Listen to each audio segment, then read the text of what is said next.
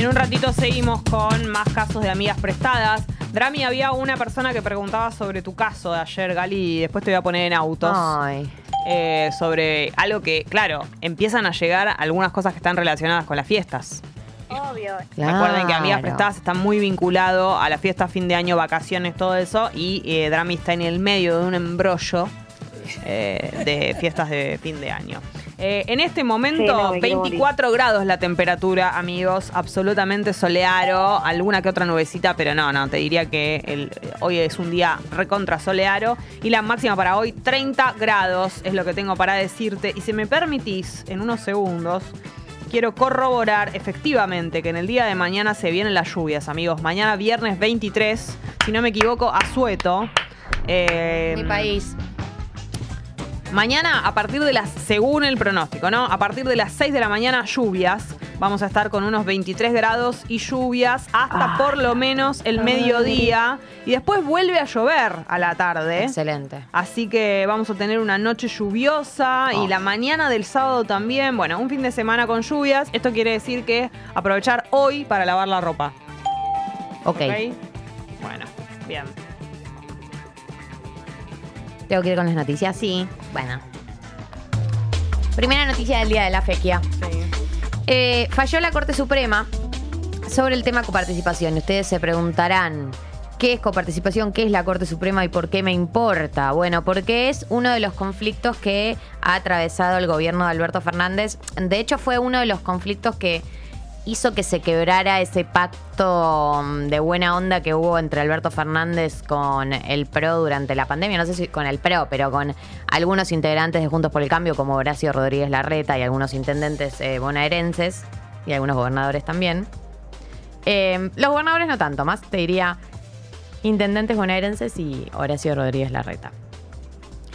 Eh, la historia es la siguiente.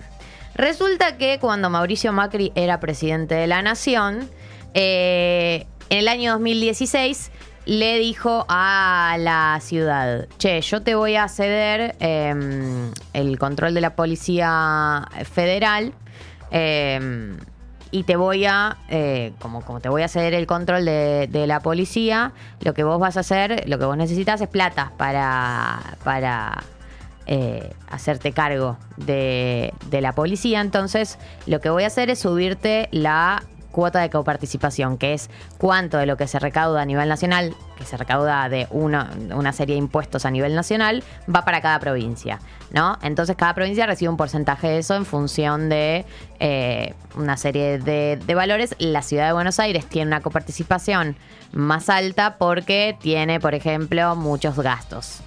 Eh, entonces, cuando Mauricio Macri eh, asume eh, como presidente, agarra y dice, yo voy a subir eh, la cuota porteña del 1,40% al 3,75%, que fue subirle muchísimo la coparticipación, o sea que la, ciudad de Buenos Aires reciba mucha más guita del Estado Nacional de la que recibía antes. Todo esto con la justificación de este, este pasaje de, la, de hacerse cargo de la policía, de lo que en teoría costaba para Mauricio Macri hacerse cargo, que la ciudad se haga cargo de la Policía Federal. Entonces, eh, bueno, hasta ahí todo bien. Agarra Alberto Fernández, no sé si se acuerdan, época de oro de Alberto Fernández, es decir, el 2020, eh, época pandemia. Y eh, había llamado a distintos integrantes de eh, Juntos por el Cambio, intendentes, eh, Larreta, entre otros. Y en medio de ese, esa instancia de diálogo que habían armado, anuncia que iba a recortar la coparticipación, que le iba a sacar un poco de lo que Mauricio Macri le había aumentado, que le iba a llevar al 2.32% de, de coparticipación. Ahí arranca un quiebre tremendo entre Alberto y Horacio. Te diría que entre Alberto y Horacio Rodríguez Larreta arranca ahí uno de los puntos más fuertes, lo que fue el quiebre en esa relación. Y de hecho, la ciudad de Buenos Aires eh, consideraba que, digamos, si le quitaban coparticipación, entonces eh, iba a recaudar menos plata y entonces iba a tener que recaudarla por otro lado. Y de hecho, cuando le quitan ese porcentaje de coparticipación que le quita Alberto Fernández, eh, nace el impuesto a la tarjeta de crédito, que nace acá en la Ciudad de Buenos Aires con la justificación de, bueno, porteños, eh, nos vemos obligados a cobrarles más impuestos porque Nación nos recortó los fondos. Más allá de esa decisión que toman, Eh, lo que hace Horacio Rodríguez Larreta es llevar esta, este tema a la Corte Suprema. Decir, bueno, vos crees que me tenés que dar esta cantidad de guita, yo creo que me tenés que dar esta cantidad de guita que defina la Corte Suprema. Desde entonces, que fue en el año 2020, septiembre del 2020 cuando arrancó esto, arrancó todo un proceso en donde hubo varias instancias de reunión que convocó la Corte entre las distintas partes para que se pusieran de acuerdo en el porcentaje. Bueno, y finalmente no hubo un acuerdo, así que lo que el, el que falló fue la Corte Suprema que terminó pidiéndole al gobierno nacional que le pague a la ciudad de Buenos Aires el 2.95% de la masa de impuestos coparticipables, o sea, eh, es menos de lo que había definido Macri, pero más de lo que había definido Alberto, lo que se considera obviamente una decisión eh, favorable para el sector de Juntos por el Cambio, ¿no? Eh, de hecho, el planteo es en favor de Horacio Rodríguez Larreta porque eh, es un poco sobre eh, la cantidad de coparticipación que esté por encima de lo que planteaba Alberto Fernández. Em, nada, eh, el expresidente Mauricio Macri celebró el fallo, dijo que el fin del populismo está cada vez más cerca y Alberto Fernández convocó a los gobernadores para definir los próximos pasos a seguir porque ya hay varios gobernadores que eh, se encuentran en disidencia, porque recordemos las provincias, eh, muchas tienen eh, enfrentamiento con Ciudad de Buenos Aires porque la Ciudad de Buenos Aires recibe un montón de beneficios, un montón de guita, un montón de todo. Entonces a muchas Tiene no les coronita. cae- exacto, no les cae simpático este tipo de situaciones. Así que bueno, vamos a ver cómo sigue este conflicto. Em, Cámara de Diputados el día de ayer no obtuvo quórum. em, para la sesión y medio que te diría que la- el Congreso ya está medio cerrando todo. O sea, el Senado ya no va a volver a sesionar hasta el año que viene. Están bajando la persiana. Sí, el nivel de bajar la presión es total. Diputados no logró quórum. No sé si va a haber alguna sesión más antes de que termine el año. Están en Rosario tomando mate con Messi. Un poco sí. Qué Un bárbaro. poco sí.